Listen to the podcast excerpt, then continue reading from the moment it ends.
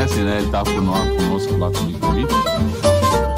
Seu Rubens, agora eles conseguem ouvir também. É por aqui, ainda não é, é só quando tiver Tudo bem, pessoal? É um prazer estar aqui com vocês novamente. É, Rubens, estou aqui no Rio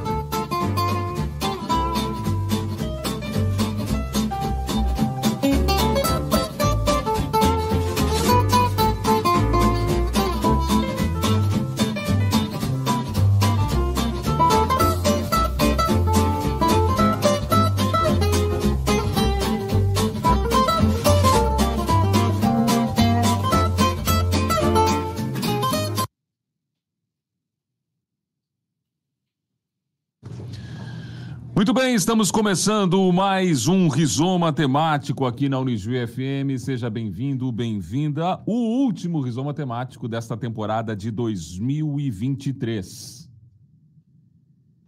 E no último programa deste ano, a gente vai se dedicar a falar desse ano, o ano de 2023, uma retrospectiva é o que a gente faz agora, recebendo, claro, os convidados. Isoé Nicolas Schneider, assessor de investimentos credenciado a XP Investimentos, da Esperato Investimentos, professor de finanças e áreas afins aqui da Unijuí, mestre em desenvolvimento regional, pós-graduado em finanças e mercado de capitais, também graduado em administração. Convidado sócio aqui, o professor Jaime Calai, mestre em História, volta aqui ao Rizoma também, nesse último programa da temporada. E Gilmar Bedin, doutor em Direito e pós-doutor em Teoria Política Contemporânea, professor da Unijuí, líder do grupo de pesquisa Direitos Humanos, Governança e Democracia. Também conosco o professor Rubens Duarte, professor de Relações Internacionais, PhD pela University Birmingham, professor e pesquisador de produtividade do CNPq. Sejam todos bem-vindos. Eu vou começar com o professor Jaime Calai aqui porque eu sempre acho que a história uh, mais tarde mostra quais são os fatos que vão ficar na história desse ano 2023. E essa é uma boa perspectiva para a gente uh, analisar aqui, pegando alguns acontecimentos desse ano de 2023. O que os livros de história de 2050 vão falar do ano de 2023, professor Jaime? Bom dia aqui, bem-vindo ao Rizoma. Eu vou fazer uma, uma tentativa de prever o que vai acontecer, na expectativa também de que eu possa estar presente. em 2050. Já absolutamente gaga, mas tudo bem. Ah, eu estou cansado, tô, muitas vezes eu estou escutando o pessoal falar nesse momento histórico, nesse momento histórico, estão inaugurando uma ponte, estão benzendo o campanário da igreja, abrindo uma rua. Não, nem tudo é momento, nem tudo é histórico, nem tudo é fato histórico. Claro que as coisas acontecem, constituem o tecido da vida da gente e da vida da sociedade. Mas o, o que se torna histórico é aquilo que possa efetivamente produzir resultados, produzir efeitos, produzir modificações para o bem ou para o mal.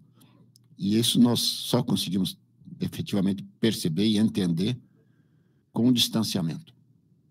Nós somos maus conselheiros para o presente, não conseguimos avaliar tudo o que está acontecendo e naquilo que isso tem de repercussão. Bom, 2050 são mais 20 e poucos anos. Talvez você possa pensar na ocasião lá qual foi o momento, se é que vai ocorrer, mas qual é o momento em que houve uma virada na política brasileira e que ela deixa de ser alguma coisa onde o pessoal acaba por uh, praticar só uma parte daquela oração que o cristianismo conhece, que diz assim: Venha a nós o vosso reino, seja feita a, vossa vontade. O pessoal ficou só nessa primeira parte: Venha a nós o vosso reino.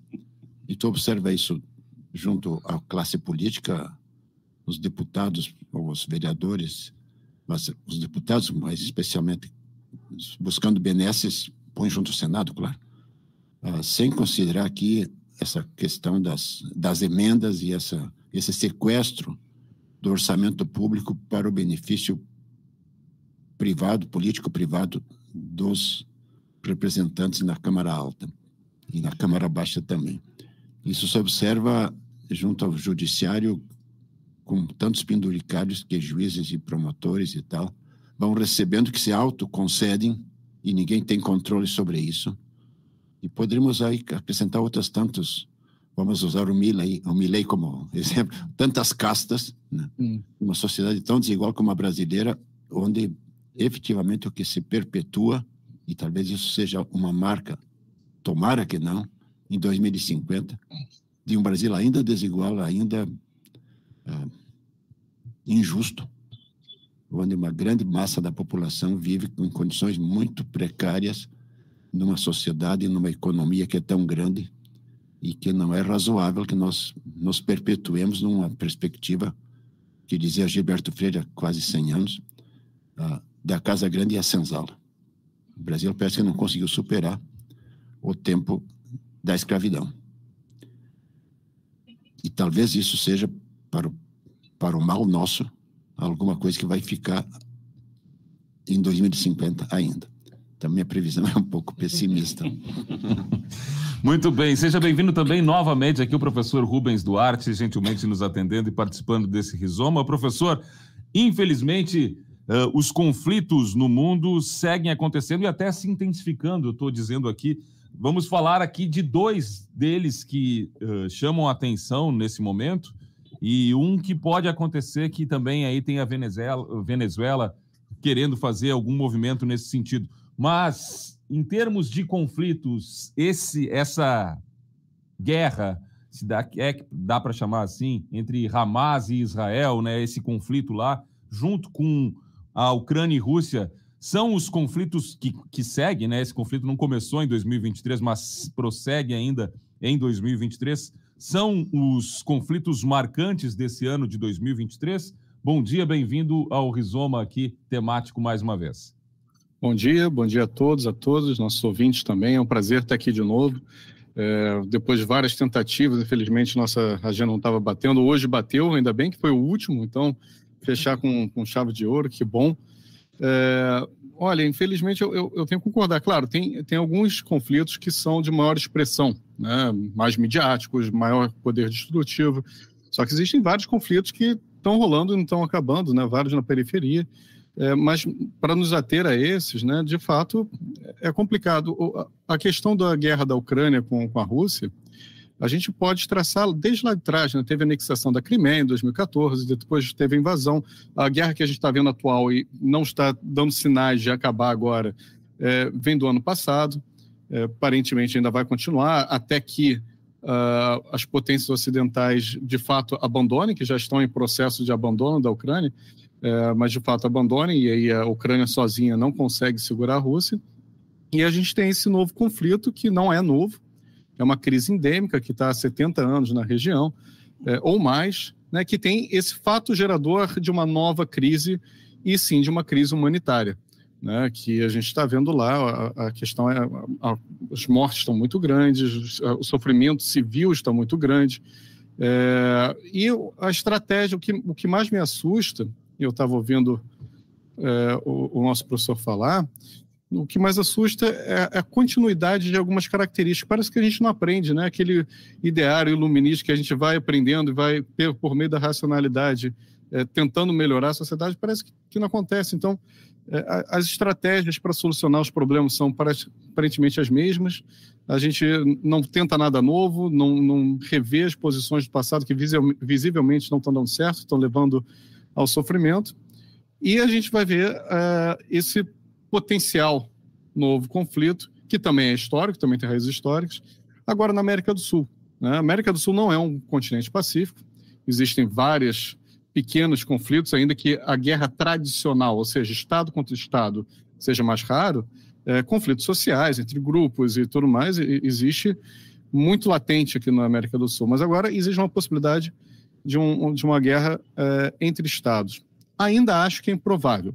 Me parece que o Maduro está querendo construir um fato novo, pressionar politicamente, né, trazer esse assunto de volta para a pauta, é, mas assusta né, a nossa fronteira. A gente viveu é, recentemente a questão do, dos imigrantes venezuelanos, por uma crise também humanitária, econômica que estava acontecendo lá. É, a gente recebeu muitos venezuelanos aqui, teve um processo de recebimento e interiorização dessas pessoas que estavam buscando uma, uma vida melhor. Se houver um conflito lá, a gente pode esperar uma acolhida a dois.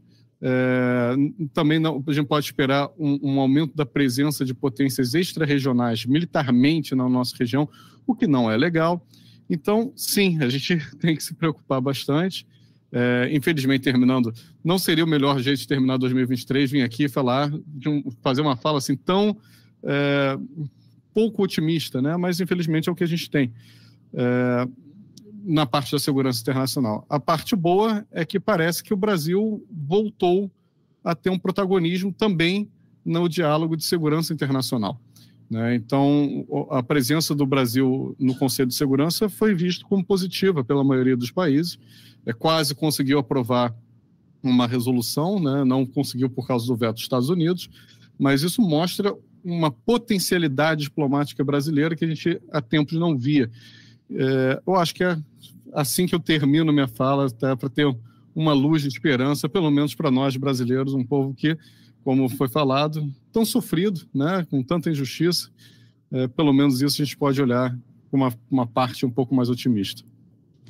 Tá certo. Professor Gilmar Bedin, seja bem-vindo mais uma vez aqui. Entre os fatos que separei e que estão mais presentes na mídia fazendo essa retrospectiva, aparecem dois aqui, que é o novo governo, não é constituído aqui no Brasil, eleito, que assume nesse ano de 2023, e a eleição na Argentina. Estou falando da América do Sul aqui, os dois protagonistas maiores, Brasil e Argentina, com a vitória na Argentina do Javier Milei, o ultraliberal Javier Milei. Uh, esses são os principais fatos da perspectiva política aqui uh, na América do Sul. Bom dia, bem-vindo ao Rizoma. Bom dia, bom dia, Douglas. Bom dia aos colegas que estão aqui presentes, professor também que nos acompanha, lá do Rio de Janeiro, a todos os nossos ouvintes.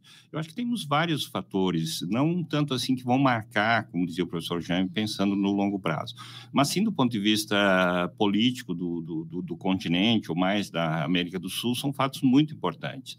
E são fatos que foram, são, vamos dizer assim, transpassados por mais ou menos o mesmo fenômeno, ou seja, uma uma nova forma de fazer política, uma nova forma de percepção da política, o que revela, de uma certa maneira, um novo sentido de estar no mundo.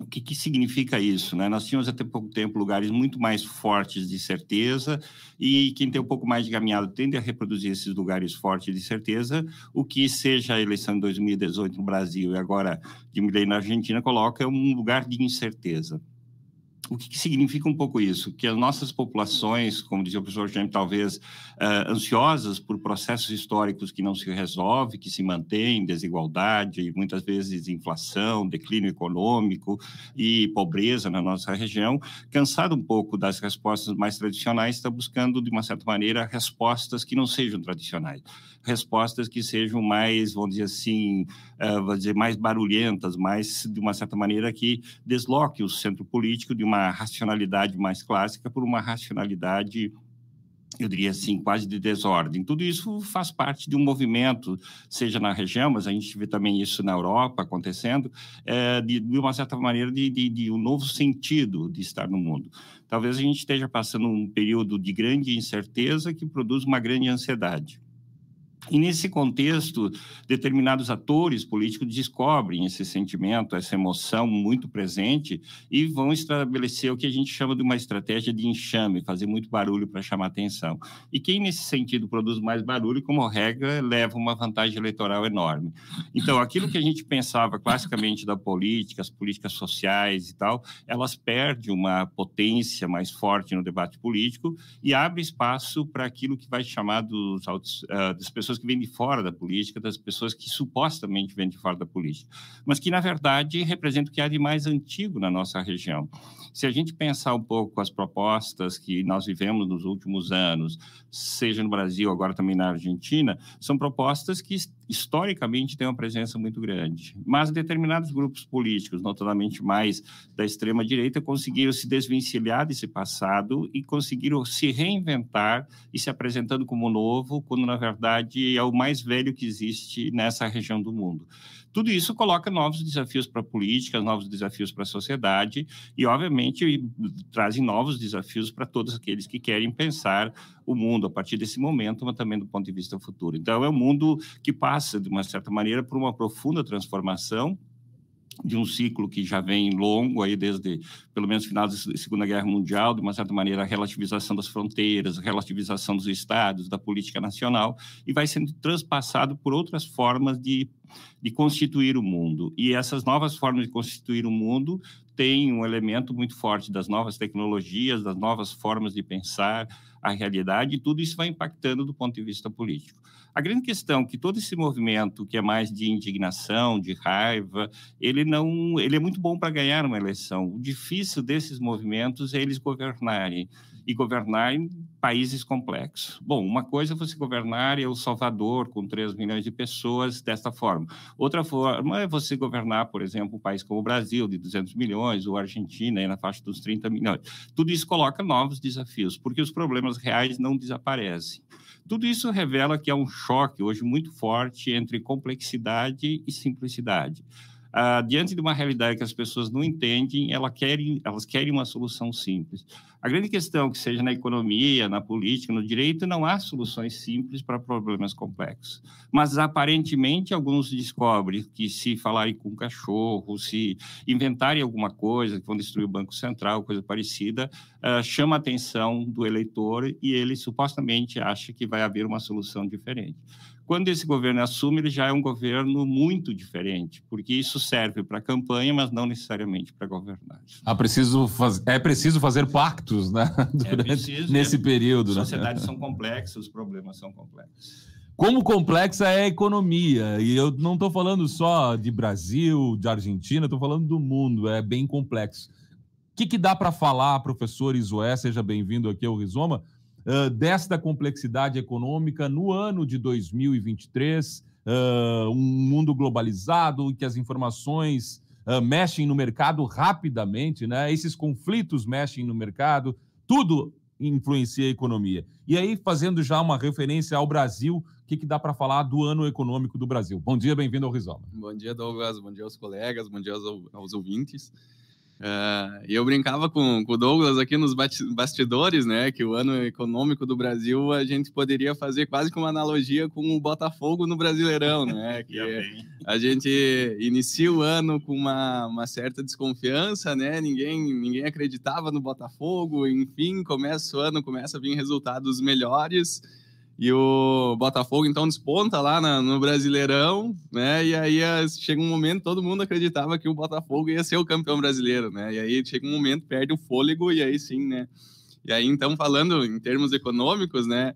Uh, o Brasil inicia um ano com uma questão de certa desconfiança aí por vários fatores, fatores macroeconômicos, né? Questão de Argentina, questão dos conflitos, enfim, e também questões internas, né, questões fiscais, questões uh, arcabouço fiscal, né, uh, reforma de, de, de, previdência, enfim, diversos fatores que, que impactam, né, na, na, na confiança do, do, do mercado, né, e aí chega uh, um determinado momento, né, na, na, metade do ano, digamos assim, né, primeiro semestre, a gente vê números muito bons, a gente consegue ter votação lá, né, e aí puxando para o lado político, questão do arcabouço fiscal, questão uh, de, de, reformas, né, que, que, que tinha essa expectativa de como viria essas, essas reformas, enfim, né, e aí começa a vir números melhores, né? Começa a vir o, o agro puxou muito no, os números no primeiro semestre, vieram números muito bons nesse sentido. Só que chega um determinado momento, né? E aí uh, acreditava-se que o Brasil ia ser então o campeão brasileiro, né? Uh, crescimento de, de, de PIB de 13,5, né? Estimativa de 13,5, enfim. E aí também, da mesma forma, perde um pouco o fôlego né, nesse, nesse sentido. Então, uh, aí sim, o segundo semestre já não foi, não teve números tão bons, né, o agro não foi tão bem, questão do uh, os serviços não foram tão bens.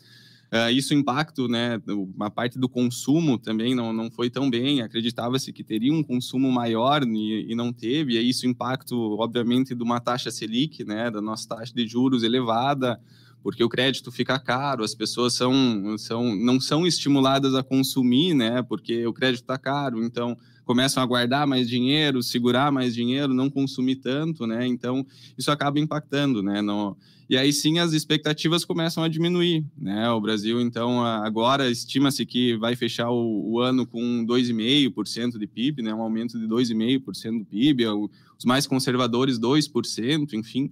Mas um, a gente tem uma questão que um fantasma, que eu, que eu digo que é um fantasma nosso de muitos, muitos anos, né? Que é a questão do fiscal, né? A nossa questão que é, é, é basicamente finanças básicas, que a gente não pode gastar mais do que a gente ganha, né? E é, então é a mesma coisa no governo, a gente não pode gastar mais do que a gente arrecada. E aí a gente vai fechar um ano com um déficit de, de uh, 177 bi, né? Estima-se, né? Então, uh, também já é um número que antes estimava-se 144, quando a gente estava com números melhores ali, né? Então, uh, estima-se que, que, que vai fechar o ano nesse, nesse sentido. Então, é um fantasma, assim como os outros professores aqui, os outros colegas têm uma visão pessimista, né? Para frente, a gente também acaba tendo por conta desse fantasma que assombra o, o Brasil há muito tempo. É, infelizmente. Professor Jaime, falta um pouco dessa perspectiva de analisar, e é por isso que Uh, infelizmente, as situações se repetem uh, do ponto de vista histórico, olhando acontecimentos, e, e a história mostra isso. Uh, falta esse olhar mais reflexivo para governos, para si mesmo, para a própria história, para tentar evitar erros, vou chamar de erros aqui simplificando, né? cometidos ao longo do, do, do tempo, e agora falando especificamente desse ano de 2023? Dizer o quê?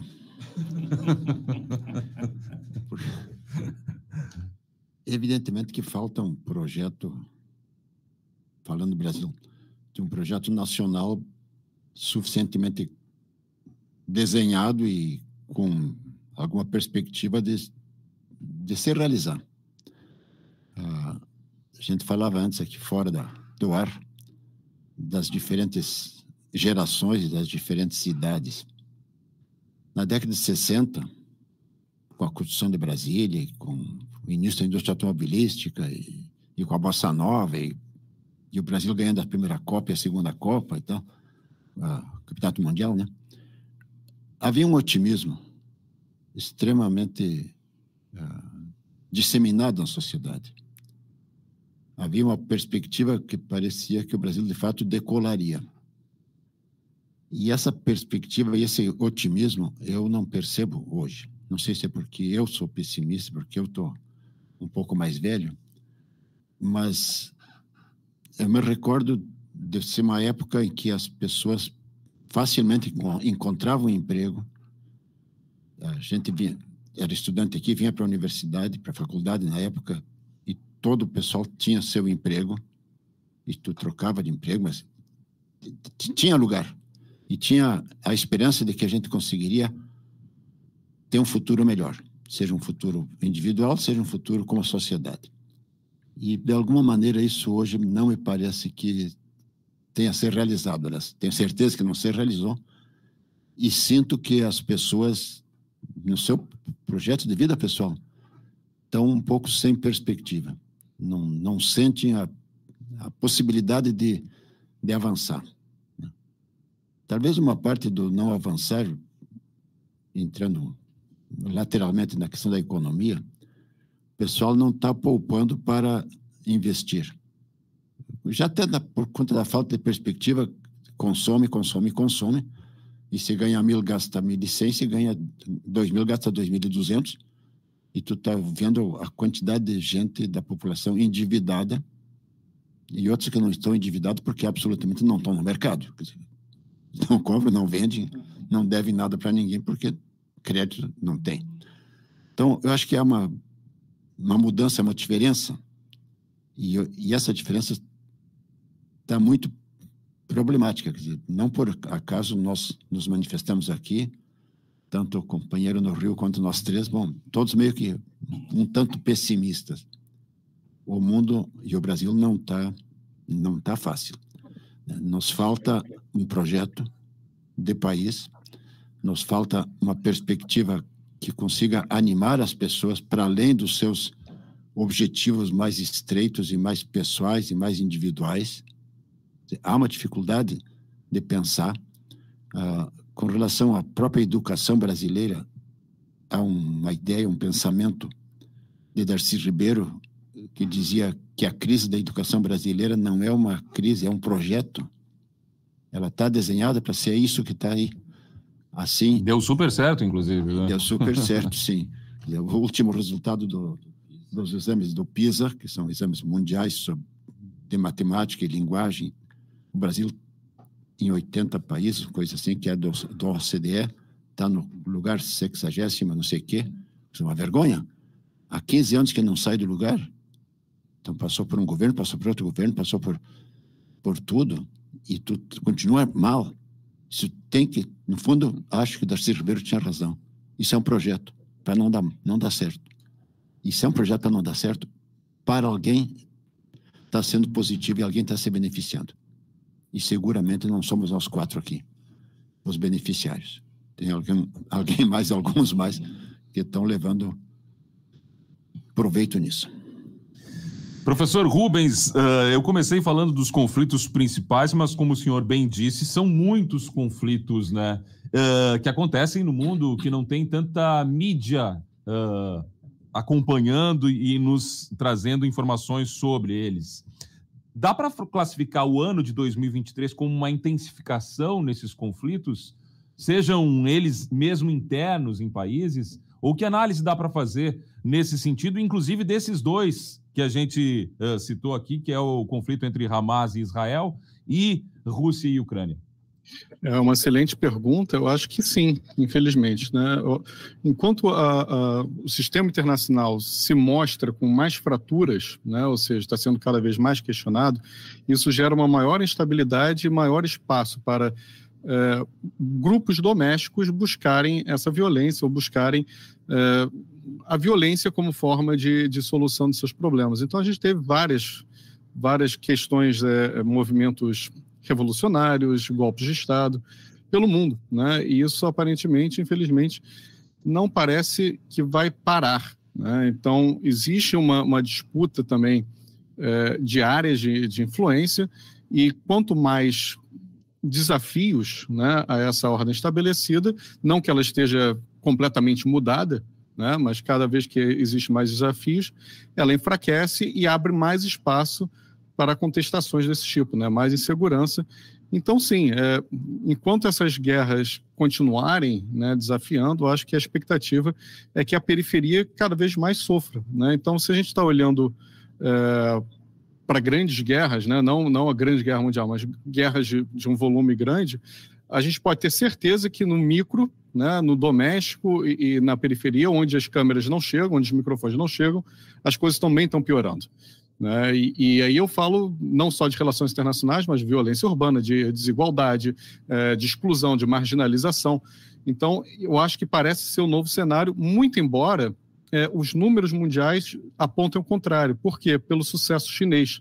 Então, a gente vê o crescimento econômico chinês levando muita gente fora da pobreza, isso um pouco que maqueia o, o, os números mundiais né, em termos de como é que está a sociedade no resto do mundo. Né? Porque a China o que mais a China tem? Chinês, né? Mesma coisa que a Índia. O que mais a Índia tem? Indiano.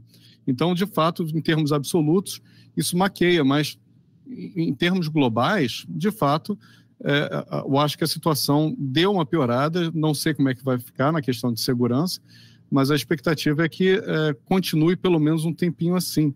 Mas eu queria também falar um pouquinho sobre o que o professor, o doutor Jaime, falou, que falou muito comigo, né? tocou muito, porque o que acontece, política externa, é, no Brasil pelo menos, ela sempre foi uma ferramenta de indução ao desenvolvimento do país. Ou seja, a política externa sempre foi utilizada como um jeito de potencializar ou de abrir portas para a economia, para o desenvolvimento. E aí o Brasil, durante muito tempo, ele teve uma certeza. Qual era o projeto do país? Que era ser um país grande. Nós queremos ser um país que grande, que influente no mundo, porque o Brasil nasceu para ser grande. O que mudava, e aí era um, uma discussão ferrenha né, e importante, era qual é o meio que a gente ia chegar para lá, qual é o meio que a gente ia chegar na justiça social, qual é o meio que a gente ia chegar em ser uma, uma potência mundial, pelo menos regional. Hoje em dia isso acabou. Então, hoje em dia, qual é o projeto de país? Né? O, o Jaime ficou falando, qual é o projeto de país que a gente tem? A gente não tem um projeto de país. A gente tem uma extensão de, do particular, nem essa, essa sensação de que o Brasil nasceu para ser grande, a gente tem mais. Né? Então, é, se antes se discutia qual eram os meios que a gente ia chegar na justiça social, quais os meios que a gente ia melhorar a situação do, do povo, hoje em dia a gente discute se o Brasil tem ou não tem que ser um país cristão e, e, e é, expandir a fé pelo mundo. Né? Tem ou não ser um país é, é, de certos valores, certos princípios. Enfim, isso eu, eu acho que é uma questão de identidade, é da pessoa, né? Eu acho que todo mundo aqui tem sua própria identidade, pode ser conservador, pode ser cristão, pode ser o que for, mas não é um projeto de país. E quando isso contamina a, a, a discussão do país, a gente de fato perde rumo no âmbito internacional. E se a gente não tem um destino onde a gente quer chegar, qualquer caminho, qualquer destino serve. E aí é perigosíssimo. É muito perigoso. Professor Bedin, como é perigoso também um outro fato que, que a gente não mencionou ele ainda, mas que influencia todas essas relações e pode ser um fator determinante, inclusive, para aumentar conflitos, uh, para migrações, mexendo na área econômica, que é o fator climático, né?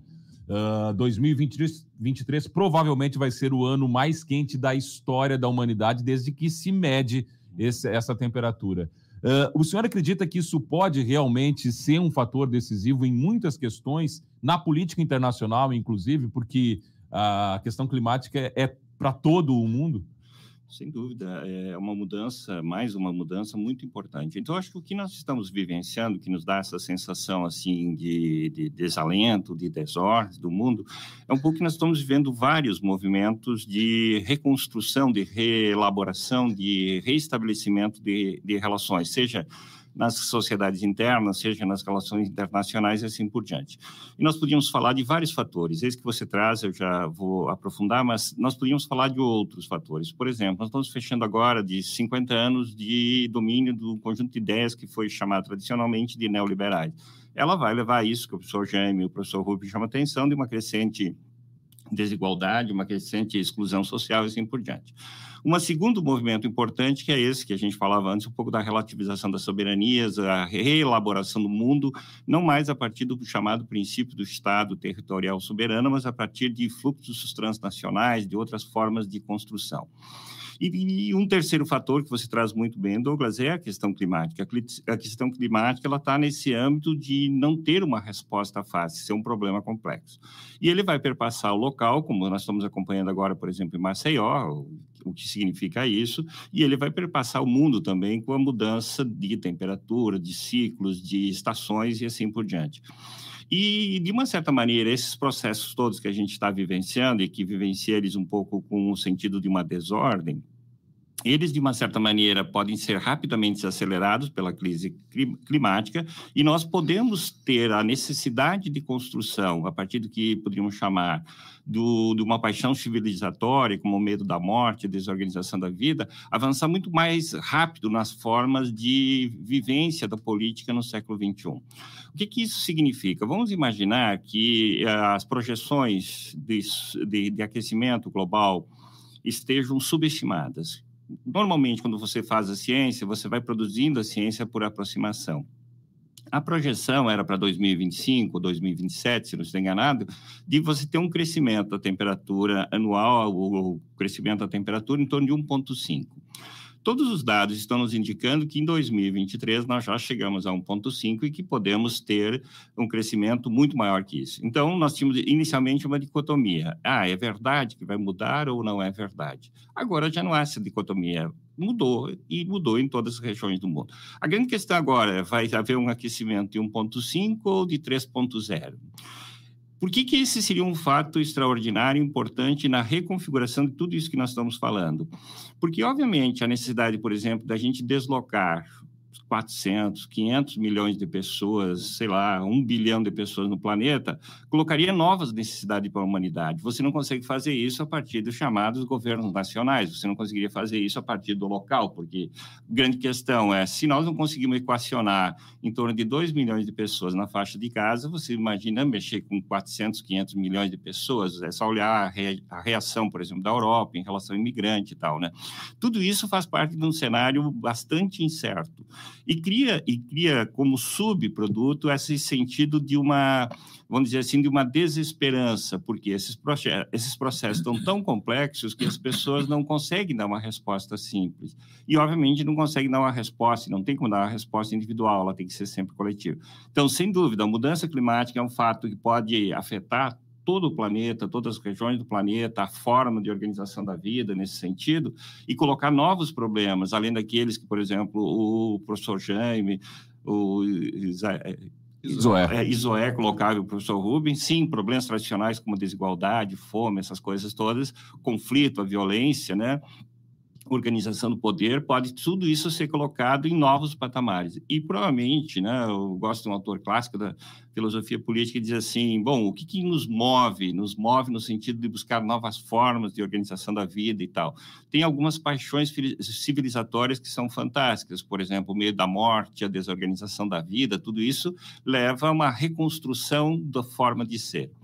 O que, que nós temos clareza nesse momento? Que a forma de ser típica do mundo entre aí a construção do Estado moderno, pegando aí a Paz de Westfália como uma referência, 1648, 1648 até a Segunda Guerra Mundial, nós tínhamos uma forma que o autor vai chamar de modernidade sólida, ou seja, uma forma tradicional mais dura, consistente de organização da vida. Agora nós estamos no meio de uma transição. Essa forma de organização da vida não, vamos dizer assim, está superada. A grande questão é qual será a forma que o futuro vai estabelecer de organização da vida. Isso que não está claro. Então, os momentos de transição como esse que nós vivemos, que, vamos dizer assim, usando termo da filosofia. Nos falta um pouco dos corrimões mais fortes, lugares de certeza, de segurança, nos coloca, sem dúvida, sim, essa grande crise. E talvez todos nós aqui eh, usamos o termo pessimismo, mas eu acho que não é bem isso. Eu acho que é uma certa perplexidade diante de coisas que nós não conseguimos mudar e que permanecem, e coisas que nós não conseguimos compreender e que cada dia estão mais presentes. Tudo isso precisa, obviamente, de a elaboração de novos conceitos conceitos, de novas teorias, de novas formas de pensar o mundo. E essa mudança toda, ela é uma mudança muito profunda. Eu imagino a perplexidade de quando alguém vivia no século XIII, XIV, XV, que saía do mundo dominado totalmente pela igreja para o Estado laico, o Estado soberano. Tudo isso reorganizava o mundo, a economia, a história e tal.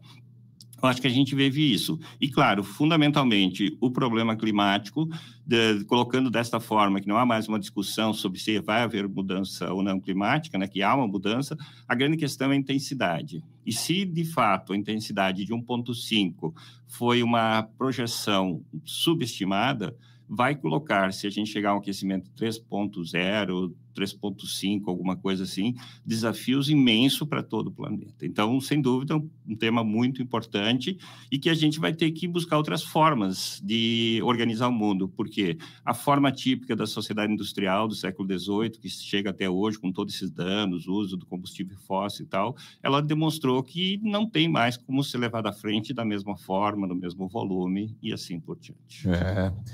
Professor Isoé, uh, tem fatores macroeconômicos né, que marcam esse ano de 2023. E tem um outro, uma outra um, ponderação que eu acho que influencia muito, porque vai influenciar na questão econômica, já está influenciando, que é a inteligência artificial. Né? Inteligência artificial que pode roubar emprego de todo mundo, pode uh, considerar a humanidade uma ameaça e destruir o mundo, e tudo se fala sobre inteligência artificial. Até que ponto a economia também pode ser afetada pela IA? E, e, também que fatores, outros fatores, nesse ano de 2023, macroeconômicos, o senhor apontaria uh, aqui como principais uh, fatos a serem analisados já numa perspectiva para 2024? Certo, em, em relação à, à, inteligência artificial, né, e a, essa questão de, de, análise dos dados, principalmente, né, uh, no, no mercado financeiro, principalmente nos Estados Unidos, já, já se tem uh, vários e vários fundos de investimentos que trabalham com isso, né? Que, e aí uh, tem um fundo muito conhecido que, que é do Jim Simons, né? O nome do, do, do fundador desse, desse fundo de investimentos, que ele basicamente trabalha só com análise quantitativa e não, o, o ser humano não toma decisão, né? Claro, ele tem uma equipe lá de PhDs, enfim, que fazem todo esse tipo de análise, a captação dos dados, enfim, geram os dados para o sistema e o sistema que toma a decisão em relação aos investimentos. E é um fundo que a performance histórica dele é, é impressionante, assim. Então, uh, e é muito, né, perpassa muito também isso pela questão da, da, teoria das finanças, né? A gente, em um determinado momento, acreditava que uh, o ser humano era totalmente racional, né? E uh, hoje a gente já tem a noção que não, que a gente tem uma racionalidade limitada, que muitas das nossas decisões são ah, emocionais, né? Que a gente toma decisões emocionais. E aí eu cito, eu, eu gosto de citar, inclusive em aulas, a questão, quem nunca chegou lá no supermercado e o caixa tá passando as compras e tu olha lá para aquela de doces lá, de chiclés e, bom, será que eu pego, será que eu não pego, será que eu pego? E o caixa tá passando as compras lá e daí tu tem que tomar uma decisão rápida, né? E aí tu vai lá, não, vou pegar um chiclete então aqui, mas não é uma decisão racional.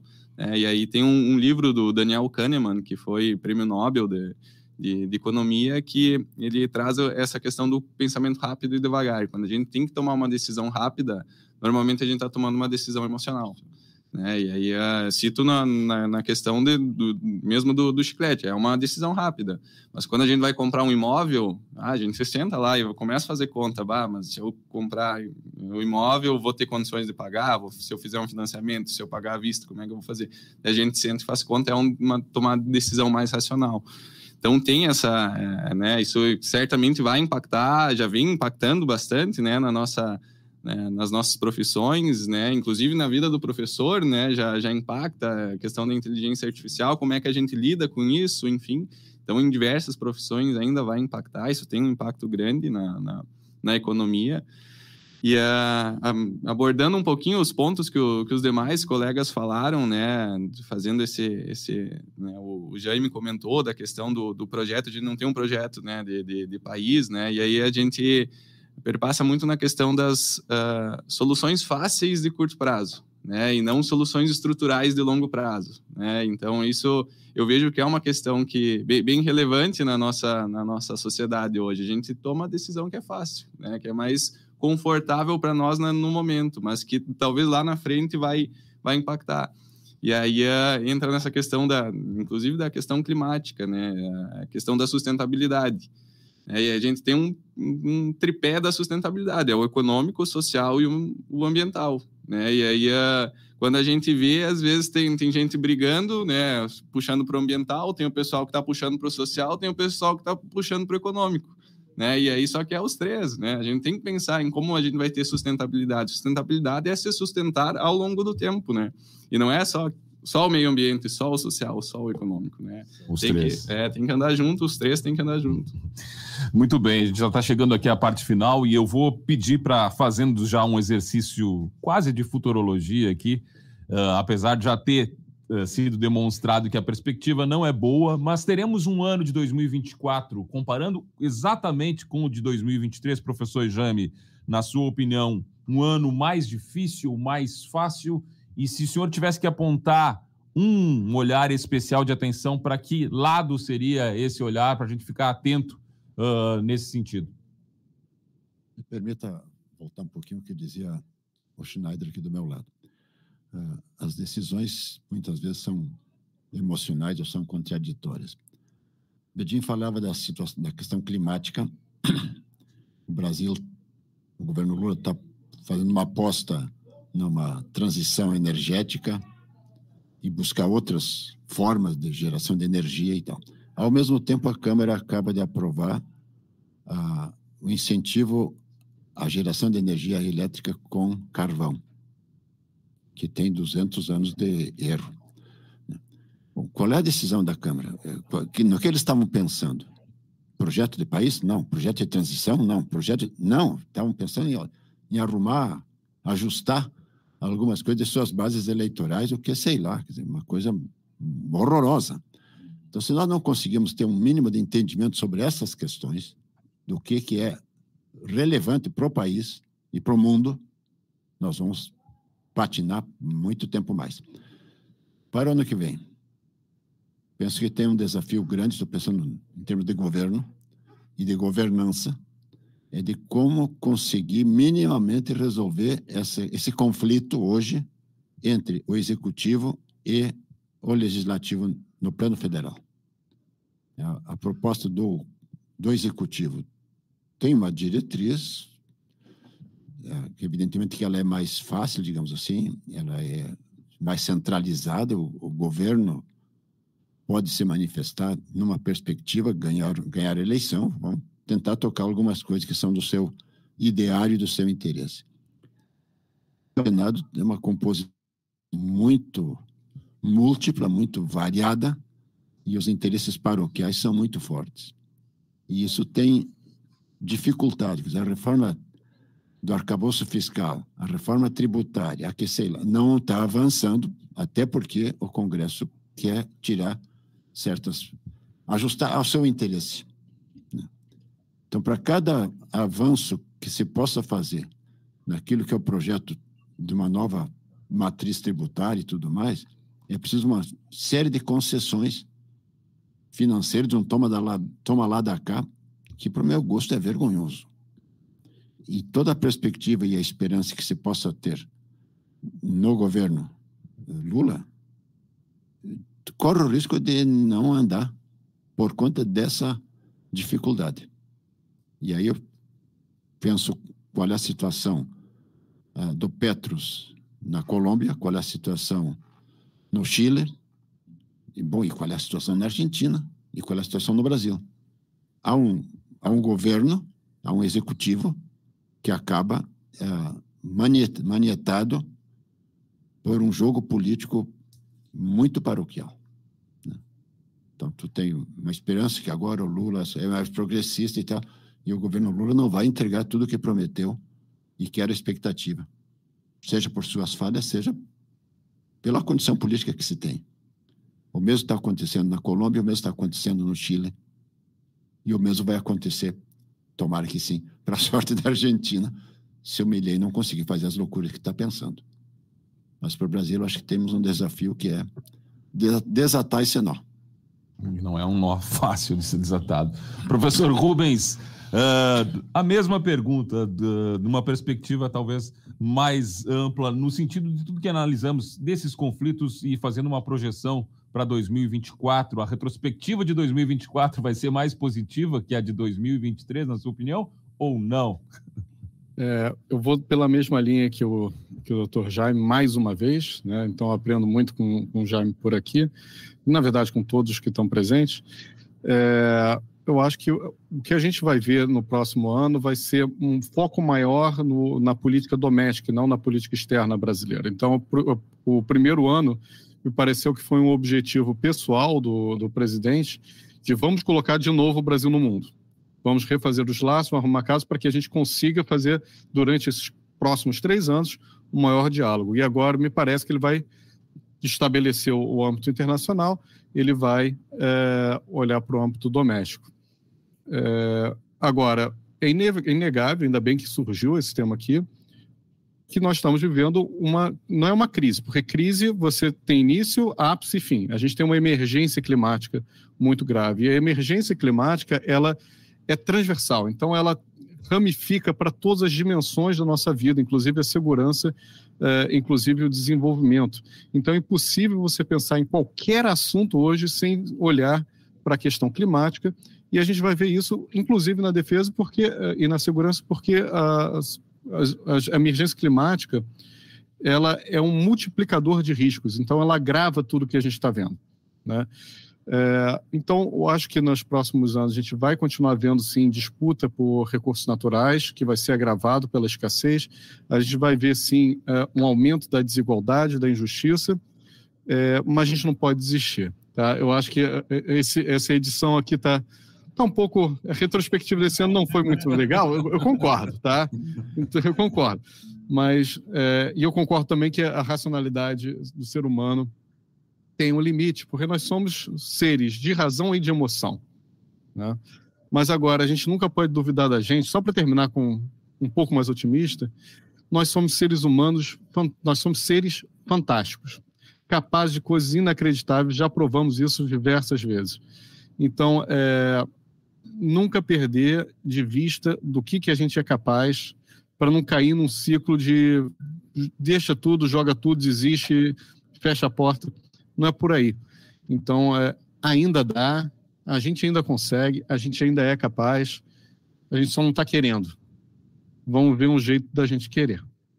Muito bem. Professor Bedin, uh, dentro dessa perspectiva de análise, já projetando 2024, teremos, na sua visão, a partir de tudo, todos os fatores, dá para ter algum um foco mais otimista para chegar lá no final do ano, a gente fazer o mesmo encontro aqui e analisar, projetando que 2025 vai ser um ano muito bom por, pelo que aconteceu em 2024? É sempre muito difícil, como a gente falou no outro debate, falar sobre o futuro. Assim, a gente pode ver perspectivas, mas também a história humana ela é muito indeterminada, sempre há fatos novos e tal. Mas o que, que eu acho, assim, olhando daí menos o ano de 2013, olhando um pouco o ciclo que a gente viveu aí desde 2010, 2012, a incidência mais, mais contundente das novas tecnologias, da geração de maior perplexidade e assim por diante. Eu acho que a gente está se afastando um pouco desse núcleo mais duro de uma certa desorganização social. Uh, nós vamos continuar, sem dúvida, convivendo em 2024, talvez 2030, ainda com uma certa, um certo impasse entre fragmentação, unidade, unidade fragmentação, como é que você constrói, por exemplo, pegando aqui o exemplo que o Jaime trazia de um projeto para o Brasil, é isso, isso significa construir uma unidade, né? Então, acho que nós temos, vamos continuar tendo uma, certo, uma certa tensão entre fragmentação e unidade.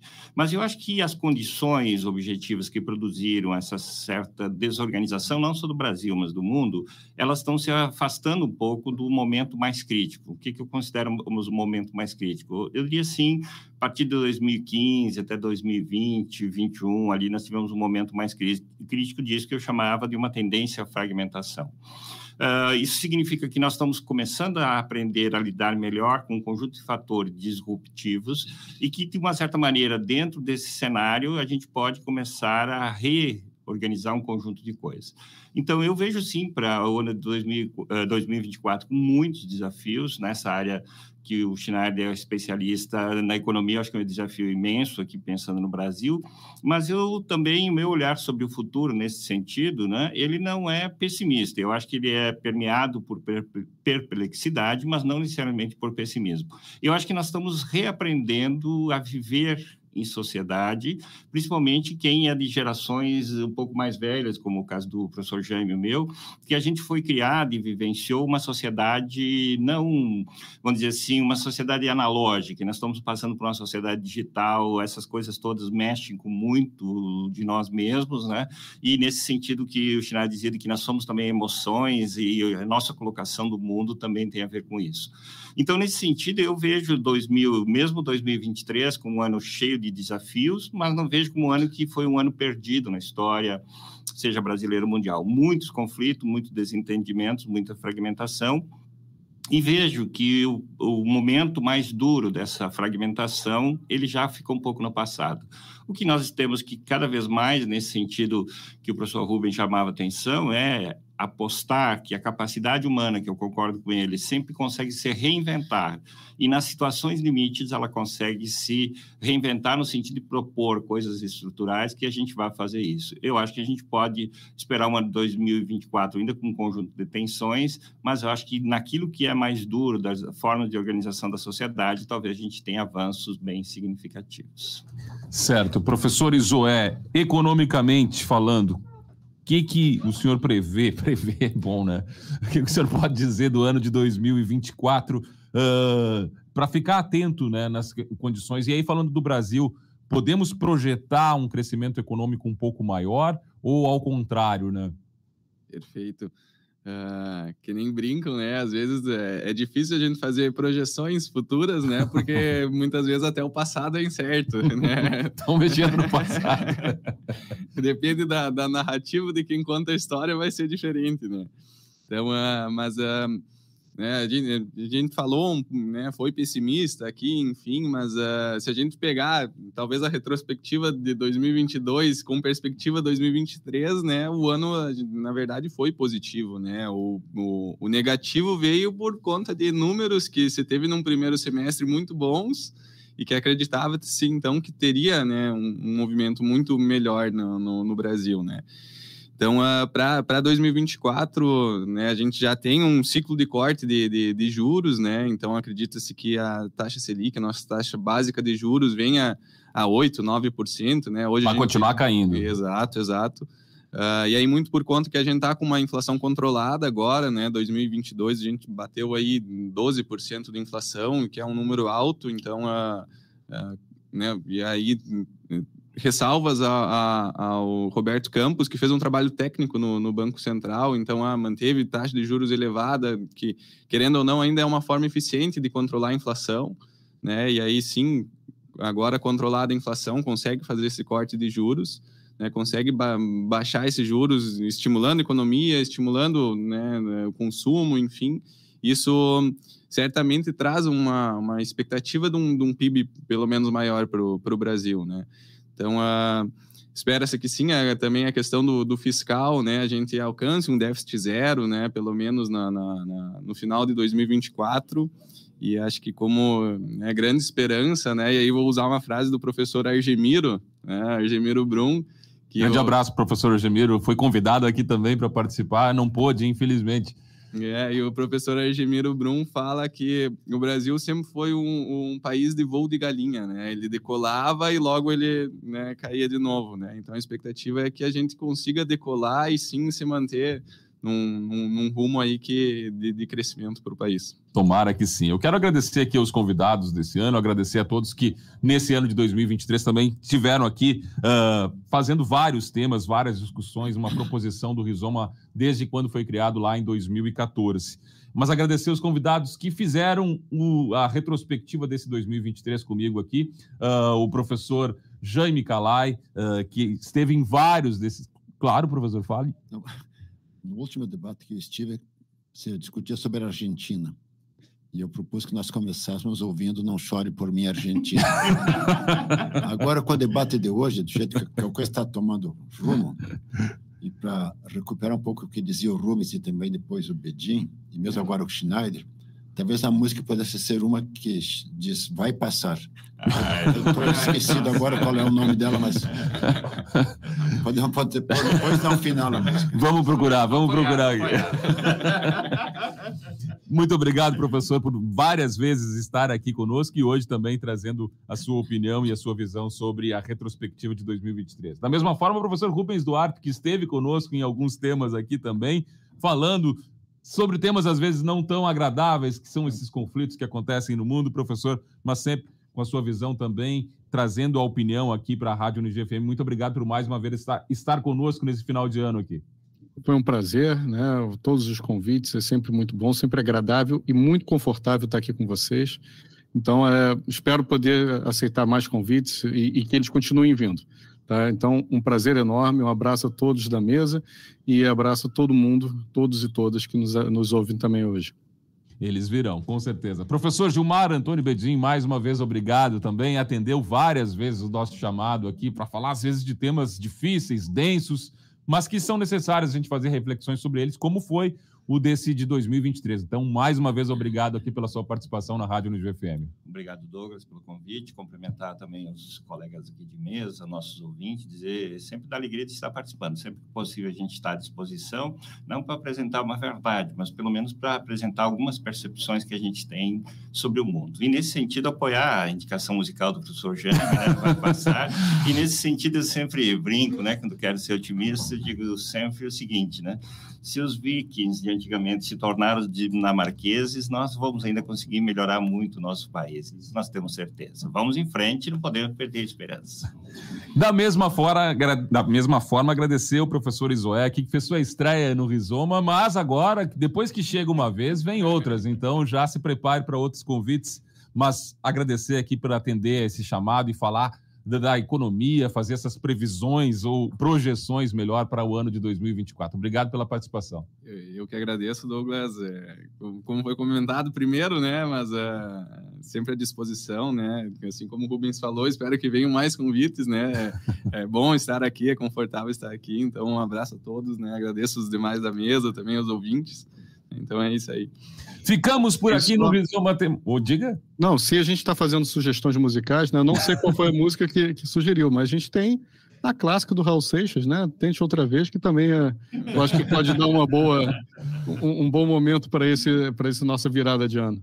Vamos colocar aqui na sequência, então, agradecendo a você, ouvinte, né, que também nos vê agora no canal no YouTube da Unisv FM, nos Rizomas Temáticos. Obrigado por estar conosco ao longo desse ano. E, claro, já fica o convite para o ano de 2024. Independente das projeções, projete você também nos assistindo e nos ouvindo. Ficamos por aqui no Rizoma Temático de 2023 com as sugestões musicais na sequência aí. Vai passar do Chico Buarque e aí Metamorfose Ambulante também. Obrigado! Ótimo ano! Não, aqui o pessoal até não só faz análise conjuntural, história, mas sugestão de música.